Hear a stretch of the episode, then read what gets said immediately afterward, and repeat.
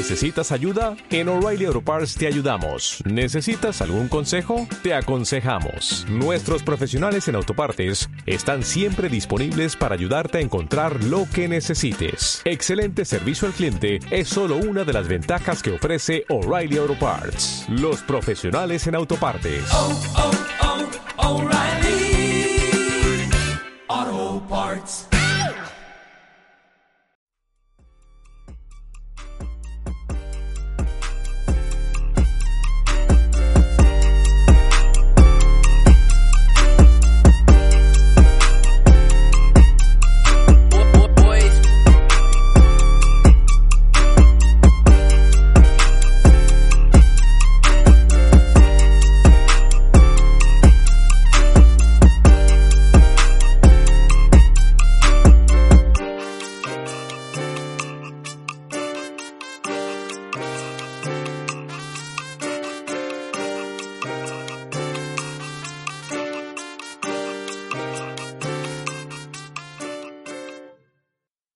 Bueno, aquí ya estamos con el pastor Robbie Rembal. Eh, darte la bienvenida, Robbie, a mi podcast, eh, podcast tal como soy.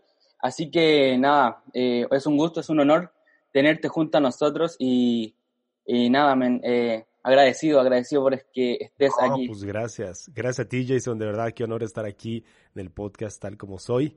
Qué gusto y, qué, qué, emoción estar aquí con ustedes. Sí, Robbie. bueno, para que las personas también te vayan conociendo, eh, me gustaría que quizás nos cuentes un poquito acerca de, ti, acerca de lo que estás haciendo, acerca de, cómo va todo, eh, y nos cuentes acerca un poquito de eso. Claro, pues mira, yo soy pastor acá en Guadalajara, México. Este, junto con mi esposa estamos en una iglesia que se llama Iglesia Palabra de Vida con nuestros pastores Gabriel y Jesse. Y este, y bueno, estamos muy contentos. Dios está haciendo cosas increíbles acá. Estamos muy emocionados por todo lo que viene, ¿no? Después de esta temporada que estamos viviendo, este, o en medio de esta temporada que estamos viviendo, ¿no? Y bueno, pues yo básicamente me encargo de algunas cosas en la iglesia. Uh, junto con esto es como la parte de jóvenes, pero en general como todos los jóvenes desde los chavitos, desde los este, chicos que tienen, que van como en secundaria o que tienen como 11, 12, 13 años, una cosa así. Y luego también ah, está la parte de preparatoria, que son los jóvenes de enfoque, y también urbano, que son los jóvenes adultos. Entonces yo como que agarro esas tres áreas. Y también, este, pues básicamente, aparte de eso, le ayudo en cualquier cosa que necesite mi pastor. Este, estoy ahí a la orden cosas como grupos pequeños, este, predicar desde los domingos, pues ahí estamos, ¿no? De verdad en lo que, en lo que se necesite. Entonces, eh, básicamente es eso. Buenísimo. Eh, Robbie, eh, actualmente estás en Guadalajara, México, ¿verdad? ¿Sí? Así es, aquí estamos, en la tierra del mariachi y el tequila. Me gustaría que quizás nos cuentes un poquito acerca de, de cómo comienza el, el, cómo comienzas a, a crecer en el ministerio? ¿Cómo comienza tu llamado, por decirlo así? ¿Cómo comienzas a, a tomar esa pasión por la iglesia? ¿En qué, ¿En qué minuto así comenzó todo? Claro, con mucho gusto. Mira, yo cuando tenía, tengo ahorita 30 años, cuando tenía 17 años fue cuando conocí al Señor y lo conocí porque me fui a Estados Unidos con mi papá, estuve allá en Estados Unidos, en California, cuando tenía 17 años, justo unos días después de que cumplí 17. Entonces llegué ahí a California mi papá estaba muy involucrado en una iglesia y entonces el primer domingo que yo llegué ahí a la iglesia le entregué mi vida a Jesús y empezó un proceso muy, uh, muy bonito donde por seis meses yo estuve como en esta, uh, rodeado de un montón de personas que amaban a Jesús y entonces, uh, en uno de esos, de, esos momentos, que fue un campamento de jóvenes, que fuimos a un lago hermoso, eh, ahí el predicador estaba hablando y, y, estaba hablando él acerca de cómo él recibió el llamado de Dios para ser pastor. Y entonces mi corazón empezó a palpitar, a palpitar muy fuerte, ¿no? Y fue como, híjole, a ver, o sea, ¿por qué, ¿por qué estoy tan emocionado? ¿Qué está pasando aquí? Y Total, al final de este mensaje él dice, bueno, quien sienta en su corazón construir la casa de Dios, entonces eh, los invitamos a que sigan la luz de Dios. Y fue un momento muy romántico, ¿no? Y muy padre, porque básicamente como que una, eh, estábamos ahí como en una colina, ¿no? Y entonces ah, el equipo organizó que una luz se encendiera abajo de la colina y este, y entonces pues ya como que bajamos hacia allá los que sentíamos como esto en nuestro corazón y había varios de los líderes de jóvenes ahí, entonces llegué con uno de los líderes y le dije, oye, siento esto, no tengo idea qué es. Entonces, y es, ella me dijo, era una líder, y me dijo ella, bueno, yo creo que Dios te está llamando a servirle, ¿no? Y yo de, ¿qué significa eso, no? dice, bueno, creo que Dios quiere que le sirvas de tiempo completo. Y entonces desde ese momento, desde mis 17 años, yo sabía que quería servirle a Dios de tiempo completo. Y ahí fue un proceso de varios años, porque yo regresé a Guadalajara y empecé a trabajar en un call center. No sé si ahí en Chile son muy famosos los call centers, ¿no? Pero básicamente fue el trabajo que pude encontrar y después de eso Dios me empezó a dar oportunidades dentro de este call center para, para crecer y todo. Y estuve ahí trabajando cuatro años, ¿no? Pero durante estos cuatro años yo sabía que, que había un propósito más grande, ¿no? O sea, mi sueño nunca fue, yo creo que el de nadie, ¿no? Trabajar en un call center toda mi vida. Este, entonces, después de esos cuatro años, uh, bueno, yo conocí a mi esposa en la iglesia a la que llegué después de venir a Estados Unidos. A Bárbara la conocí aquí y entonces esos cuatro años fuimos amigos, este, empezamos a salir y así. Pero bueno, para no hacer la historia muy larga, a los cuatro años eh, yo le empezamos a ser novios. Este, ¿cómo le llaman ustedes en Chile? Tengo a los novios. Acá en Chile le llamamos eh, pololo, pololeo. Pololo, sí, sí. Es como una palabra de acá. Ajá, sí, sí, sí, perfecto. Entonces sí, empezamos a... Pero ¿cómo, cómo la usan? ¿Es como empezamos a ser pololos? No. Sí, comenzamos a, a pololear. ¿A pololear? la pues etapa del noviazgo es como eh, comenzamos a pololear y ese tipo. ah, bueno, pues empezamos a pololear y este... Y a los seis meses de esto, uh, yo le di anillo, nos comprometimos y ocho meses después nos casamos y un par de meses después de esto nos fuimos a Sydney, Australia, a estudiar a Hillsong College, Entonces fue como este proceso de que yo tenía 17 años a que yo tenía 21 años, ¿no? Entonces fueron cuatro años como de esta espera, de este proceso y llegamos a, a Hillsong, ajá, llegamos a Hillsong cuando nosotros teníamos 21 años y ahí pues obviamente estuvimos tres años preparándonos, fue un tiempo increíble y después de esos tres años regresamos acá a nuestra ciudad, a nuestra iglesia casa y empezamos a servir y ayudar y a hacer como pues todo lo que, todo lo que se necesitará básicamente, ¿no? Buenísimo. Estuviste literal, el, yo creo que el sueño de, del 90% de, de, los cristianos es estudiar en Hilson, en, en ministerio, y, y, tuviste el sueño de, yo creo que más del 90% de todos los, jóvenes cristianos. la verdad. Sí, digo, la verdad es que sí, la verdad era un sueño para nosotros y pues se cumplió, ¿no? Dios abrió las puertas, Dios acomodó todo y pues gloria a Dios, la verdad. Buenísimo. ¿Qué tal esa experiencia en Hilson? ¿Qué tal ese tiempo? Híjole, sí, la verdad fue algo muy especial, fue algo muy increíble poder tener la oportunidad de estar rodeado de líderes como este como los que estuvimos y entonces pues sí digo no no no sé ni, qué decir no la verdad fue una oportunidad que Dios nos dio muy especial y, y básicamente fue como ah, pues no sé, o sea, empezar en este onda de liderazgo y empezar a, a, lo que Dios tenía para nosotros. Entonces fue, fue muy especial poder estar en un tiempo así. Aparte, Creo que, creo que algo que tiene muy especial la iglesia de Hillsong y el college es que te dan mucha confianza para liderar. Entonces, de verdad no fue como, como que estuviéramos ahí a un lado haciendo las cosas que nadie más quería hacer. O sea, nos dieron la confianza y ahí crecimos muchísimo. Estuvimos, uh, Bárbara estuvo como um, ayudando a toda la parte de worship o de la alabanza en, en la escuela este, bajo la directora como de toda la parte de la alabanza, que ahora es la directora de todo el college. Y, y, juntos estuvimos, aunque yo estaba mucho más involucrado, pero estuvimos juntos en toda la parte de la comunidad latina. Entonces estuvimos haciendo eso bajo Chris Méndez y y Bárbara también sirvió con, con Tony Romero, ¿no? Digo, la verdad, digo los nombres simplemente porque fue una gran oportunidad y una bendición que Dios nos dio de, de, poder estar bajo líderes así de, de grandes, o sea, de verdad fue algo que nos hizo crecer un montón, que, que, Dios nos dio la oportunidad de, de estar ahí con, con líderes así, ¿no? Wow, buenísimo. Eh, Robbie, me gustaría que nos platicaras un poco. yo creo que muchos de nosotros entendemos que el liderazgo de Hilson es muy fuerte y quizás que nos puedas contar un poquito acerca de la cultura de liderazgo de Hilson o de lo que, de una, alguna de las cosas que te impactaron al momento de llegar, al momento de, no sé, que te dieron esa confianza y que nos puedas platicar un poquito de su cultura, cómo, cómo la viviste, cómo, cómo estuvo.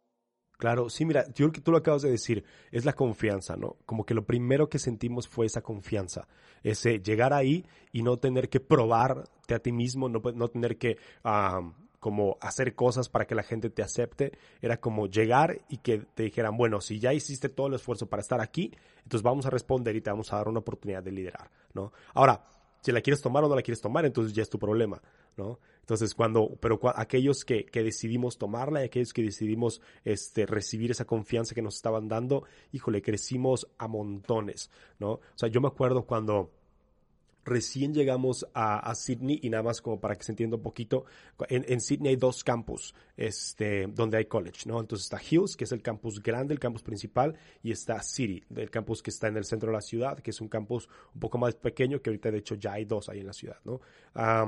Y entonces nosotros empezamos en Hills, en el campus principal, pero muy pronto Bárbara sintió en su corazón de parte de Dios que nos fuéramos a la ciudad, entonces empezamos a orar y pues Dios nos confirmó, Dios empezó, no confirmó, más bien Dios empezó a abrir las puertas, ¿no? entonces empezó a abrir las puertas, llegamos a la ciudad justo cuando había un plan de abrir un servicio latino. Entonces, eh, para nosotros fue esto muy especial y con la, ayuda de Dios y, bajo el liderazgo de Chris Méndez estuvimos ayudando a levantar un equipo de, latinos para poder abrir este servicio en español. Después se sumaron los brasileños, entonces fue algo muy padre juntarnos con, con, con los brasileños que aunque hablan portugués, la verdad, pues son hermanos, ¿no?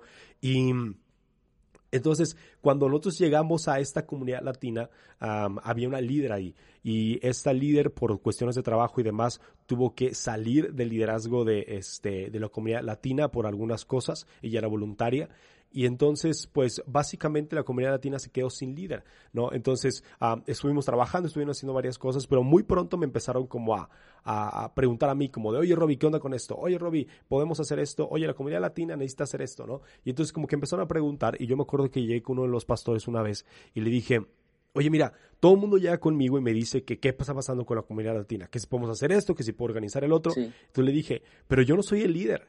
Y entonces él se me queda viendo así con cara de extraño y me dice como, ¿Cómo que no eres el líder, Roy?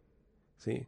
O sea, no esperes que alguien llegue y te nombre el líder delante de la iglesia para que seas el líder. Dice, si la gente te está preguntando si Dios te está dando una oportunidad, tómala y empieza a liderar, ¿no? Y a partir de ese momento fue que empezamos a liderar la comunidad latina y, la verdad, pues Dios hizo cosas muy padres con esto, ¿no? Hasta la fecha tenemos contacto y con, con gente de allá, con gente que sigue allá en la comunidad latina. Y de hecho un sobrino, este Diego, está allá en, este, en Sydney. Bueno, es, es muy especial, ¿no? La oportunidad que Dios nos dio de, de estar allá. Y, y como dices tú, liderazgo en Hillsong, yo creo que no es el secreto, porque no es un secreto, pero creo que es una de las claves, ¿no? El poder soltar a la gente, el poder empoderar a otros, el poder dar la confianza a otros y desarrollarlos, ¿no? Y poder tener esa cultura que se permea a todos los niveles.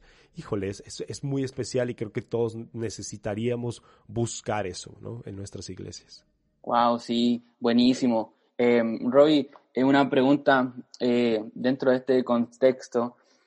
Eh, bueno, ya eh, terminas Hilson, vuelves a México y luego de ese proceso, ¿cómo viviste ese proceso de Hilson volver a México, a tu, a tu hogar? Quizás no es la misma cultura, te enfrentas, te llegas a, a, un contexto quizás muy diferente. ¿Cómo, cómo enfrentas eso luego de, de un instituto ministerial? Claro. Pues mira, en realidad creo que uh, todo mundo nos decía, ¿no? ¿Cómo van a regresar a México? Quédense acá y así, ¿no? O sea, como que siempre hubo como esa invitación. Pero nosotros sabíamos que nuestro llamado era regresar a México, a nuestra iglesia. Siempre lo tuvimos muy claro. O sea, nunca hubo la duda de, de, híjole, regresaremos, no regresaremos, ¿no? Y entonces, con esto en nuestras mentes fue mucho más fácil poder prepararnos para regresar. Porque todo el mundo decía, ah, la cultura van a regresar y qué va a pasar, no sé qué, rarará, y esto, ¿no?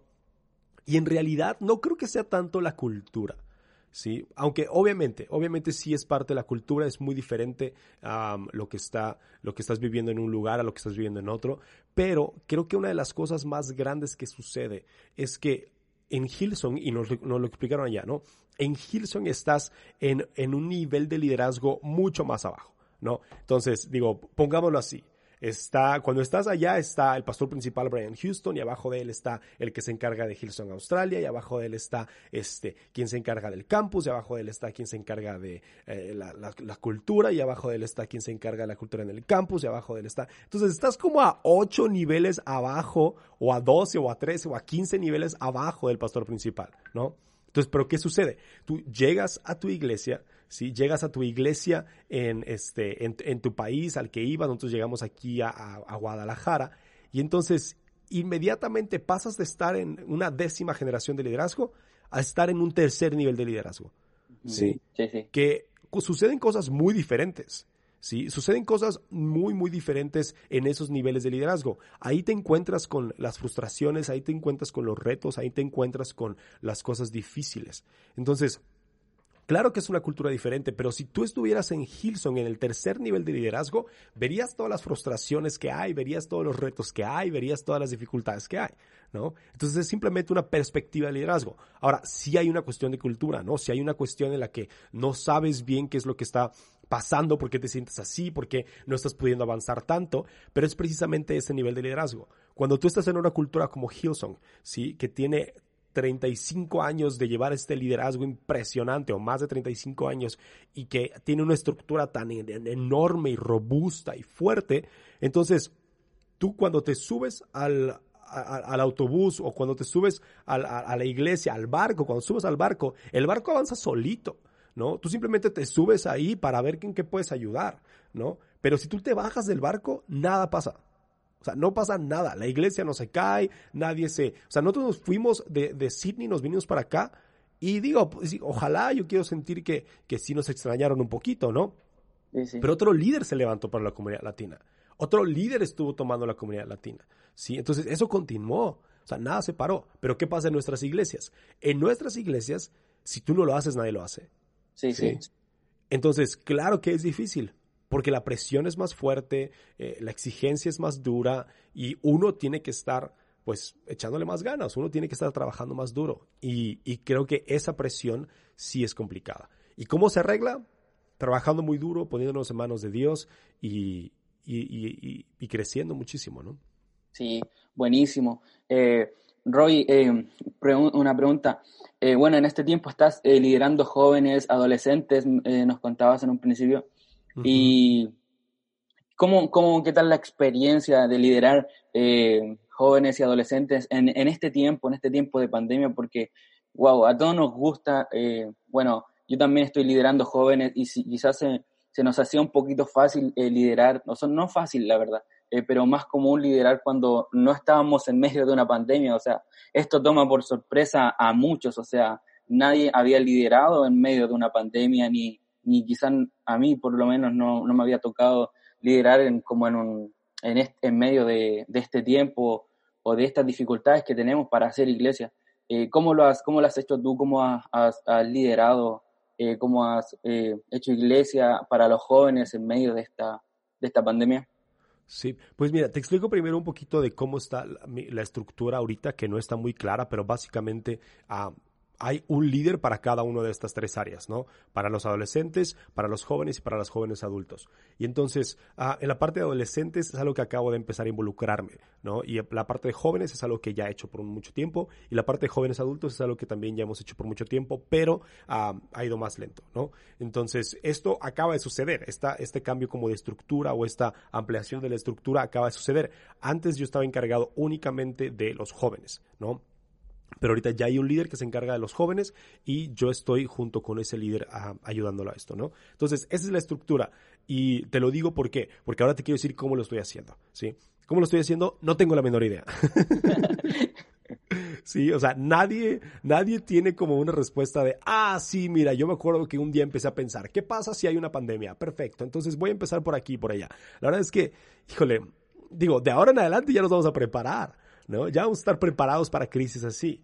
Entonces, ah, creo que lo he hecho mal en algunos momentos, creo que lo he hecho bien en otros momentos, eh, creo que no he tenido el contacto suficiente con los líderes, creo que he intentado tener el contacto este, necesario con los líderes, este, pero me hace falta mucho, ¿no? Entonces, eso es porque es un cambio. Ahora entiendo tu pregunta, ¿no? Es como de, oye, en medio de esto, ¿qué podemos hacer con los jóvenes? Y yo creo que lo que este líder está haciendo, que se llama David Campos, es muy especial, ¿sí? Y básicamente lo que él está haciendo, y es algo que eh, yo, yo lo hice en su momento y creo que es lo que todos necesitamos hacer, es enfócate en los líderes que tienes y que sí quieren estar, ¿sí?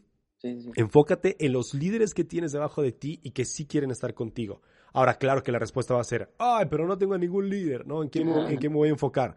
Entonces, bueno, si no tienes todavía ningún líder, entonces vamos a dar un paso atrás. Levanta líderes, ¿sí? A nadie, nadie, en ningún equipo, en ningún lugar, en ninguna empresa, en ninguna iglesia, en ninguna organización, van a llegar y le van a decir, mira, aquí está tu equipo de Avengers y ellos te van a solucionar las cosas, ¿no? Para nada, eso no sucede, eso no existe. Entonces, ¿pero qué necesitamos hacer nosotros? Levantar líderes. O sea, necesitamos tomar a estas personas y decir, ok, perfecto, entonces vamos a escoger algunas personas. Entonces, ¿a quién escoges? Bueno, ve cuál es la cultura que quieres crear.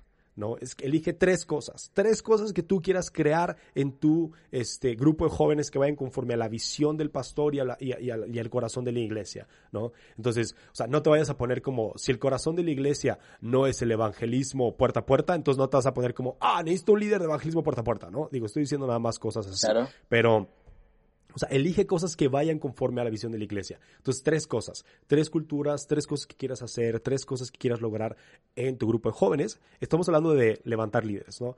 Y entonces, ya que tienes estas tres cosas, entonces ve quiénes de tu grupo de jóvenes ya tienen estas tres cosas.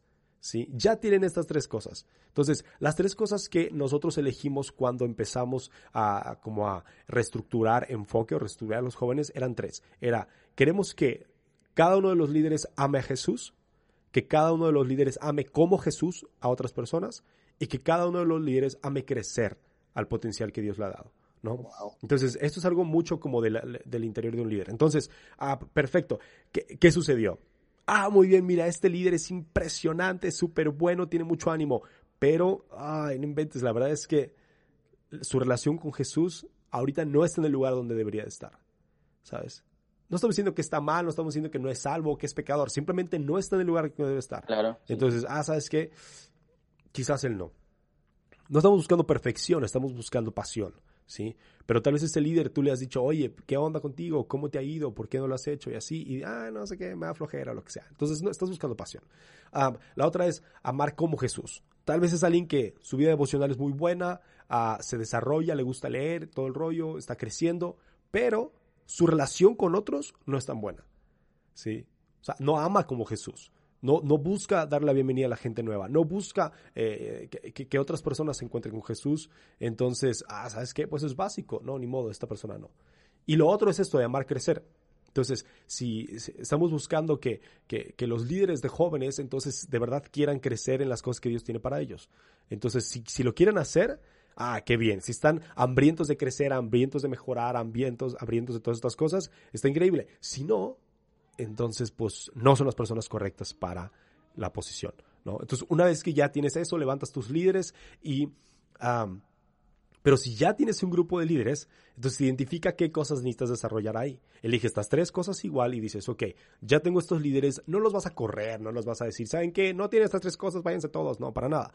Pero estas tres cosas te van a ayudar a definir, ok, ¿qué necesitamos crecer en cada uno de ellos? Entonces, levantas eso, hablas a eso, este, platicas de eso. Ahora, lo bien importante es, son tres cosas que tú necesitas tener. ¿sí? No puedes exigirle a alguien que tenga algo que tú no tienes. Claro. Entonces, ah, y ya, digo, creo que si los líderes están bien, entonces vas a poder hacer más cosas. Si tu equipo está bien, vas a poder hacer más cosas. Dicho eso, pues tú como pastor o como líder de jóvenes necesitas ser el primero en estar buscando a los jóvenes, trabajar más duro, levantarte más temprano, dormirte más tarde y echarle muchas ganas ahí. Hablar por teléfono, mandar WhatsApps, hacer llamadas en Zoom, hacer todo esto, ¿no? Entonces, creo que, creo que eso es lo que yo podría compartirle a alguien en jóvenes. Wow, buenísimo. La verdad, eh, muy bueno. O sea, nos diste una, una cátedra ahí, pero wow, eh, me impacta y, y, la verdad me impacta también que eh, nada, eh, o sea, en un momento dijiste, eh, literal, no sé cómo lo estoy haciendo. y yo creo que representa mucho de, los líderes jóvenes, incluso, incluso pastores que quizá en, en su momento quizá los tomó por sorpresa este, este momento, porque sea, nadie, ninguna iglesia tiene como, ah, wow, si viene una pandemia vamos a hacer esto, esto y esto, o sea, nadie está como preparado y nada, me parece perfecto, buenísimo. Eh, Roy, me gustaría quizás eh, entrar a unos puntos. Eh, hoy en día está muy, muy de moda esto del tema, esta palabra de relevante, de la relevancia, está muy, muy de moda. Hay, hay un grupo de podcasters y siempre están, están jugando con esa, con esa palabra. Y la verdad, eh, en cierto aspecto, eh, esta palabra eh, tiene mucha importancia. Yo hace un, hace un tiempo estuve leyendo el, libro del pastor Robert, mm. Robert Barriger, Iglesia Relevante, y wow, es un libro que habla mucho acerca de eso y es, es, es una bomba de, tiene muchas cosas impresionantes para la iglesia. Y me gustaría hacerte uno, unas preguntas acerca de esto, acerca de qué piensas de, este tema de, del ser relevante. Claro, mira, yo creo que primero que nada es, es muy importante eso, ¿no? Conocer la definición que, eh, que queremos eh, de, de, la palabra relevante, ¿no? Entonces, obviamente, ¿qué es relevante? Entonces, relevante es tener los mejores tenis y tener el mejor corte cabello y tener la chamarra de mezclilla rota y este, sabes, claro, eso es relevante. Sí, es, es que en tu iglesia haya luces y que se muevan las luces y que haya mucho humo y que, y que saques un disco y un podcast y que tengas un apellido raro, ¿sabes? Es como de, o sea, eso se ha distorsionado, ¿no? En, en la palabra relevante. Entonces, Obviamente ya conocemos los chistes, está bien, sí, le podemos seguir este, usando, ¿no? X. Pero la definición de relevante que usan del libro los Barriger, Robert y Taylor es, es, es, brillante, porque lo que dicen es, o sea, relevante es lo que funciona para la gente, ¿no? O sea, ¿qué es lo que funciona para la gente? Entonces, y dan el ejemplo este maravilloso del el carro, ¿no? Entonces, si tú tienes una familia de cinco personas o seis personas y te compras un Ferrari de dos plazas este, descapotable, eso no es relevante para esa familia, ¿no? O sea, esa familia no cabe ahí el papá y la mamá solamente, si se quieren deshacer de los hijos, ¿no? Pero no es relevante para esa familia. Entonces, ¿qué es relevante? Una minivan, ¿no? Entonces, una minivan que tenga siete asientos, ya hay espacio para alguien más, etcétera, etcétera. Entonces, eso es relevante. Entonces, ¿En, qué se convierte esto? Es, ok, ¿qué, nuestra iglesia, qué, nuestras iglesias es relevante para la gente? ¿no? ¿Qué le funciona? ¿Qué necesitan? ¿En qué comunidad estamos? ¿En qué cultura estamos? ¿En qué momento estamos? ¿no? Entonces, por ejemplo, ahorita relevante, todo lo que era relevante para la iglesia hace dos meses dejó de ser relevante, ¿no? Te lo pongo así. Nosotros acabamos de comprar el edificio en el que estamos, ¿sí? Millones de pesos mexicanos, ¿no? y se volvió irrelevante porque ya no podemos tener a la gente aquí, ¿no? Tenemos una auditoria, acabamos de comprar sillas nuevas, ¿no? Esas sillas nuevas se volvieron irrelevantes en la temporada en la que estamos, ¿no? Entonces, ¿qué fue relevante? Fue relevante hacer un set donde podamos comunicar este, la palabra de Dios y podamos como tener los servicios, ¿no? Entonces, básicamente es eso, es como, ¿qué es relevante, ¿no? Y relevante es lo que le funciona a la gente. Creo que por ahí me iría. Sí, sí, buenísimo. Eh, pasar, tengo, gustaría entrar a un tema, tengo algunos eh, puntos que me gustaría como tocar. Y wow, como nos decías, eh, estás eh, liderando, o sea, estás liderando adolescentes en este momento, entrando a eso, y que nos pudieras contar un poquito acerca de esto. Tengo algunas preguntas. vamos a hablar un poquito de liderazgo juvenil relevante. la primera pregunta, primer punto que yo lo hice como pregunta para que se entendiera un poquito más, es, fuera de estamos hablando de un contexto fuera de la iglesia, eh, ¿cómo, eh, ¿qué es para ti vivir una vida relevante junto a Dios? O sea, dejando de lado quizás un poquito el tema de iglesia y, o sea, hablando más de, un, vida personal, ¿qué es para ti vivir una, una vida relevante junto a Dios? Pues mira, creo que la vida relevante, lo relevante tiene que ser relevante para alguien más, ¿no? Entonces, o sea, no, no podemos hablar de una vida relevante para ti mismo. No vivimos para nosotros mismos, vivimos para los demás. ¿Sí? O sea, somos la iglesia, no vamos a la iglesia, entonces como somos la iglesia estamos para servir a los demás. Entonces, una vida relevante siempre va a ser una vida que funcione a alguien más, una vida que ayude a alguien más. Entonces, por ejemplo, hablando de los jóvenes, una vida relevante en Dios de un joven es una vida que pueda alcanzar a sus amigos. ¿No? Es una vida que pueda hablar con sus amigos, que no es relevante. No es relevante que llegue con sus amigos este joven y que, y que traiga su Biblia ahí y que le abra la Biblia y le diga, mira, aquí dice que no deberías de ponerte tatuajes, ¿no? Es como de, ah, eso no es relevante. No es relevante que, que, que, que tome a otros por, por menos, ¿sí? O que haga menos a otras personas porque no creen en Dios. ¿Sabes? O, ah, no, tú no entiendes por qué no crees en Dios y tal. O sea, eso no es relevante. Lo que es relevante es vivir una vida en santidad, una vida atractivamente santa, ¿sí? Entonces, claro, no comprometes tus estándares a los demás, ¿sí? Si otros están haciendo algo, entonces no lo haces tú. Eso es relevante, porque alguien va a voltear con contigo y te va a decir, oye, ¿por qué tú no lo haces? Ah, yo no lo hago porque amo a Dios. Entonces, eso es relevante, Pero, pero creo que para los jóvenes necesitan entender eso, necesitan entender que sus vidas espirituales necesitan, estar activas y ser atractivamente santas. ¿Sí me explico? Sí, sí, buenísimo. Y tú tocaste un punto importante porque hablaste de vivir una vida en santidad atractiva. Y hoy en día muchos jóvenes he escuchado, o sea, yo tengo amigos que no son cristianos y tú le hablas de santidad y es como que la gente, las personas tienen eh, creen que el hecho de vivir, o sea, confunden santidad con aburrimiento, o sea, con mm. ser aburrido, con esto, y, y la verdad que no tiene nada que ver con aburrimiento, o sea, santidad es como vivir una vida atractiva junto a Dios, o sea, tú lo bien lo dijiste, y, y eso es, algo, pero que muchos no, no, no entienden y la iglesia tiene que entender. Sí, mira, algo que yo me acuerdo que pasaba en el grupo de jóvenes este, hace muchos años, era que los únicos que venían al grupo de jóvenes era la gente que no tenía amigos. ¿sí? Oh, entonces, es, es, muy difícil eso, porque entonces, si, si, nuestros, si nuestra gente ¿sí? Es, es, es, es, así, o sea, si estamos teniendo eso, es muy difícil poder alcanzar a amigos que no son cristianos, ¿no? Entonces, ¿qué necesitamos hacer? Necesitamos nosotros ponernos las pilas. O sea, cada joven, cada persona necesita comprometerse con Dios y saber que tiene, que tiene una misión en esta vida y que necesita alcanzar a sus amigos y que necesita compartirles del Evangelio. Y lo volvemos a decir, no de una manera aburrida, ¿no? Ahora, claro, claro que se puede confundir lo aburrido con lo santo, ¿no? Pero es que la, gente, eh, eh, no ese no es el problema, no es que lo santo sea aburrido, ¿sí? Es que la gente siempre fue aburrida y luego empezó a ser santa, ¿sabes?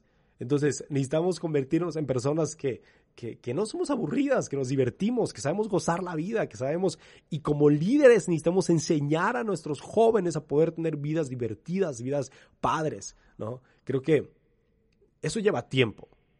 Pero, por ejemplo, un consejo muy práctico es, encuentra al, al joven más cool de tu iglesia, ¿sí? Al joven que, que sabes perfectamente que es el más cool de la iglesia. todas las iglesias tienen uno. Eh, como líder, y como líder empieza a invertir en ese joven. ¿sí? Ahora, claro, invierte en todos los demás, pero sé intencional en invertir en alguien que te va a ayudar a alcanzar a más jóvenes. Prepara a ese, a ese, joven, prepara a alguien así y dile, oye, ¿sabes qué? ¿Qué onda? ¿Quieres esto? ¿Te gustaría avanzar en esto? Y así. Y entonces, o sea, eso es como una técnica. Se oye medio sucio, ¿sí? Pero es, pero es como algo que te puede ayudar. Sin embargo, no te enfoques nada más en lo cool, porque Dios no quiere eso. ¿sí? Santiago habla de eso. Santiago habla de que, de que cuando lleguen dos personas a la iglesia, no discrimines al pobre. Y tal vez a nuestras iglesias, no sé, tal vez, tal vez no es muy común la diferencia entre pobre y rico, ¿no? No es como que al, al rico le vas a decir, ah, ven, siéntate aquí y al pobre no. Pero tal vez sí lo vas a hacer con el grupo de jóvenes, los cool y los no cool. ¿No? O sea, tal vez vas a agarrar al, al, joven que está peinado y así, y tiene su ropa, y tiene su marca, y tiene sus zapatos, y tiene todo esto, y este, y luego vas al otro que, que, que, está como, ah, sí, o sea, no, no se viste ni bien, y mira, ni le combina, y mira, trae los pantalones de su papá, o lo que sea, y entonces lo vas a, lo, lo vas a discriminar. Y eso no es lo que quiere Dios, ¿sí? Pero lo que sí quiere es que alcancemos a personas que pueden alcanzar a otros. ¿no? Sí, sí. Totalmente. Eh, buenísimo. Eh, eh, otra pregunta. me gustaría pasar al segundo punto. ¿Cómo podemos saber si somos líderes juveniles relevantes? O sea, ¿cómo podríamos, no sé, saber realmente, o sea, hacernos como un, un escáner, por así decirlo, y saber que estamos siendo líderes juveniles relevantes? Mira, John Maxwell lo dice así. Dice, este, bueno, dice dos cosas. Uno es, liderazgo es influencia, ¿no? Entonces, como líderes, eh, somos relevantes si estamos influyendo de la manera correcta, ¿no? Si estamos influyendo en la vida de los jóvenes de la manera correcta. Pero la otra cosa que dice es esta. Dice, un líder necesita seguidores, ¿sí? Si eres un líder y no tienes seguidores, entonces nada más estás paseando. Si nadie te está siguiendo, entonces nada más estás paseando. Ahora, ¿de qué se trata esto? Tienes que invertir en la vida de jóvenes. ¿Sí? Tienes que esforzarte mucho en orar por ellos, en, acercarte a ellos, en crear una relación, crear una amistad. Es eso, lo relevante es la amistad. O sea, lo relevante es, poder tener una relación con ellos, es poder tener una confianza con ellos que, y que ellos sepan que pueden confiar en ti y todo esto. Entonces, si lo tenemos eso, entonces estamos siendo relevantes, si no, no. Sí, sí. Wow, buenísimo. Eh, totalmente de acuerdo y nada, dijiste una, una parte que me, me, gustó mucho, que, o sea, lo relevante es hacer amigos, o sea, yo creo mucho en que la iglesia, o sea, una de las cosas relevantes, o sea, de una, una parte relevante de la iglesia es hacer comunidad, o sea, la gente no, no va solamente por, por llegar y escuchar un mensaje e irse, sino porque necesita eh, conectar, tener una comunidad, ser parte de algo. Y eso me, me, me gustó mucho y nada, eh, esa parte yo creo que es buenísima para un líder juvenil. O sea, los jóvenes hoy en día necesitan amistades, o sea, necesitan ser parte de algo. Y está súper bueno. Definitivamente, definitivamente. Eh, bueno, como te decía, eh, la tercera pregunta es cómo nos podrías, si nos podrías mencionar un, un indicador de que estamos siendo buenos líderes jóvenes. O sea, ¿Tienes algún indicador como, wow, sí lo estoy logrando, o sea, estoy haciendo las cosas bien? Qué buena pregunta. Mira, lo primero que se me viene a la mente es números. Si estás hablando de un indicador, entonces la meta no son los números. ¿sí? La meta es, es amar a Dios, la meta es amar a las personas. Esa es la meta. Pero si lo hacemos bien, si amamos a Dios, y amamos a las personas, y amamos crecer, y amamos las cosas que Dios quiere que amemos, entonces quizás esto se va a traducir en que jóvenes quieren acercarse a Jesús. Estoy hablando como de líderes de jóvenes, ¿no? Entonces pienso en este número. Ahora, no estoy hablando de multitudes, estoy hablando de unos, ¿sí? Estoy hablando de que uno más se suma. Estoy hablando de que otro se suma. Estoy hablando de que, ah, uno más y su amigo se suma. ¿sí? No es como, ah, mira, ya tengo este, 150 jóvenes aquí, ¿sabes? O 500, o 1000, o 70, los que sean, ¿no? Porque es eso. Este, Jesiah Hansen, este, no, sé si seguramente lo conoces, ¿no? pero él, él, decía el otro día, o sea, los números ah, humillan al orgulloso, pero exaltan al, al, al humilde, ¿no? O sea, estos números es para, para aquel que está como aguitado y es como de, ay, no manches, no tengo jóvenes. Y sube el número, wow, soy mejor porque ya tengo más números. Y aquel que es como de, ah, sí, ya tengo números. Cuando baja es como de, ay, no soy nadie, no tengo números. Entonces los números no son, o sea, no son buenos en ese sentido, pero son un indicador. Preguntas por un indicador, entonces puede ser un indicador. Ahora, ¿cuál es otro indicador? Es creo que ahorita pensando en esto es que los jóvenes te cuentan cosas. ¿sí? Si los jóvenes te escriben para contarte algo, es un buen indicador que estás haciendo bien tu trabajo, que estás creando una amistad, que estás creando una relación con ellos. Entonces, ah, creo, que, creo que se podría ser un indicador. wow, buenísimo. Sí, eh, ¿cómo, me gustaría preguntarte cómo tú, o sea, no sé si te lo has preguntado o lo has llevado en, a los adolescentes, quizás en, en este ministerio que estás comenzando a entrar, ¿cómo lo has, has llevado ese tema? Como, o sea, yo, yo, creo que todos los líderes nos preguntamos, wow, ¿estaré haciendo las cosas bien? Eh, ¿Y cómo lo has llevado tú?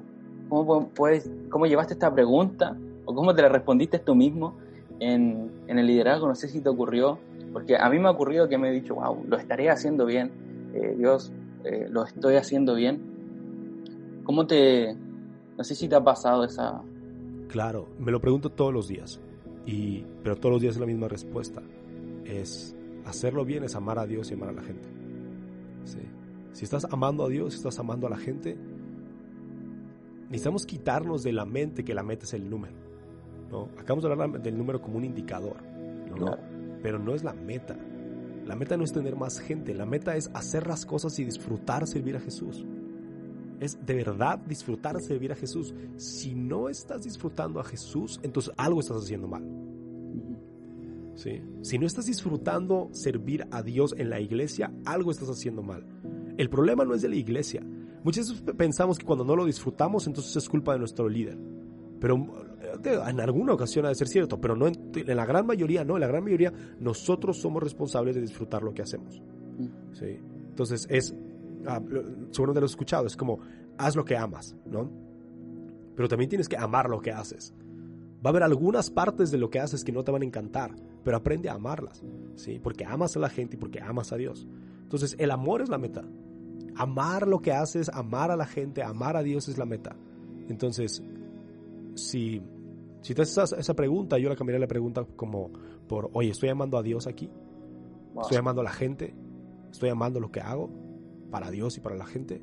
Entonces, si alguna respuesta es no, entonces ya, regrésate y de, ok, ¿por qué no estoy amando a Dios? ¿Por qué no estoy enamorado de Dios aquí? Y ya, piénsalo. Wow, buenísimo. Eh, Robbie, bueno, ya estamos llegando al, al, final de este podcast y nada, eh, agradecido de este tiempo. Eh, me gustaría que quizás nos contaras alguno de, algún proyecto. Eh, sé que también tienes un podcast, eh, Construyendo Liderazgo, y está súper bueno. ahí estás entregando material de líderes y me gustaría que nos contaras algún proyecto que tengas en mente y algo que se, que se venga. pues mira, con el podcast de Construyendo Liderazgo es algo que empecé en hace cinco meses y me ha fascinado poder hacerlo ha sido un reto poder hacerlos, tú sabes exactamente lo que estoy hablando y creo que para mí ha sido como, yo lo primero que dije fue, va a ser una vez al mes, pero he hecho muchas veces como series que las hago semanales, ¿no? Entonces ha sido un reto ese. creo que mi reto más grande ahorita es aprender a liderar a gente más grande que yo. O sea, creo que el reto ahorita es, es ese para mí, aprender a liderar a gente que tiene más experiencia que yo, que tiene más camino recorrido que yo y, necesito crecer mucho. Sí, necesito crecer mucho, necesito invertir mucho en, mi vida, necesito invertir mucho en, en, tener gente a mi alrededor que me ayude a crecer. Entonces creo que creo que ese es mi proyecto ahorita, poder crecer más y poder liderar a la gente que está a mi alrededor mejor. ¿no? Me iría por ahí. Gracias, Jason. Gracias por tus preguntas muy buenas. Eh, pastor, eh, último, ya finalizamos. Algún, eh, me gustaría que quizás puedas entregar algún mensaje, algo que Dios ponga en tu corazón eh, para jóvenes eh, acá en Chile. No sé, algo que Dios te esté poniendo en tu corazón o que quieras decir. mira, creo que estamos en un tiempo muy especial con esta onda de la pandemia y con todo, este, con todo esto del coronavirus. Y, y creo que necesitamos reconocer esto necesitamos reconocer que esta crisis es para nosotros, para nuestra generación, para los jóvenes, para los jóvenes de... ¿Cuántos años tienes tú, Jason? Yo tengo 24. Ok, qué bueno. Entonces, esta, esta crisis es para nosotros los que tenemos veintitantos, treinta y tantos. ¿sí? Esta, esta, crisis es para nosotros. Nosotros somos los que vamos a sacar adelante la sociedad. ¿sí? Esta crisis está llena de tecnología, está llena de oportunidades, está llena de, de retos y nosotros como líderes jóvenes necesitamos, necesitamos levantarnos al reto que está enfrente de nosotros. ¿sí? Y necesitamos crecer y necesitamos avanzar. Entonces, no sé qué va a pasar de, ahorita en un año o en cinco años. Tal vez hay gente que va a estar escuchando este episodio entonces. Pero creo que es bien importante saber que como líderes jóvenes necesitamos levantarnos a ese nivel y aprender a, a someternos a nuestros líderes, aprender a obedecer a nuestros líderes pero aprender también a, tener iniciativa y aprender a avanzar y aprender a traer cosas y a traer soluciones y a traer cosas buenas. Entonces, creo que es eso, como líderes jóvenes necesitamos aprovechar esta crisis para crecer y avanzar. Wow, sí, buenísimo. Eh, Robbie, eh, muchas gracias por todo. Ya llegamos al final de este podcast y nada, es un privilegio tenerte aquí como invitado. Sé que esto eh, bueno, se hablaron y dijiste, soltarte algunas perlas que, yo sé que les servirán a muchos. Así que muchas gracias por todo. Ya vamos a finalizar. Así que nada, men. Gracias. No, Jason, muchas gracias de verdad a ti, de verdad, gracias por recibirme aquí en tu podcast, man. Muchas gracias, estoy muy honrado de poder estar aquí. Buenísimo, ya nos despedimos, así que bye y las personas que nos escucharon, llegó el final de este podcast.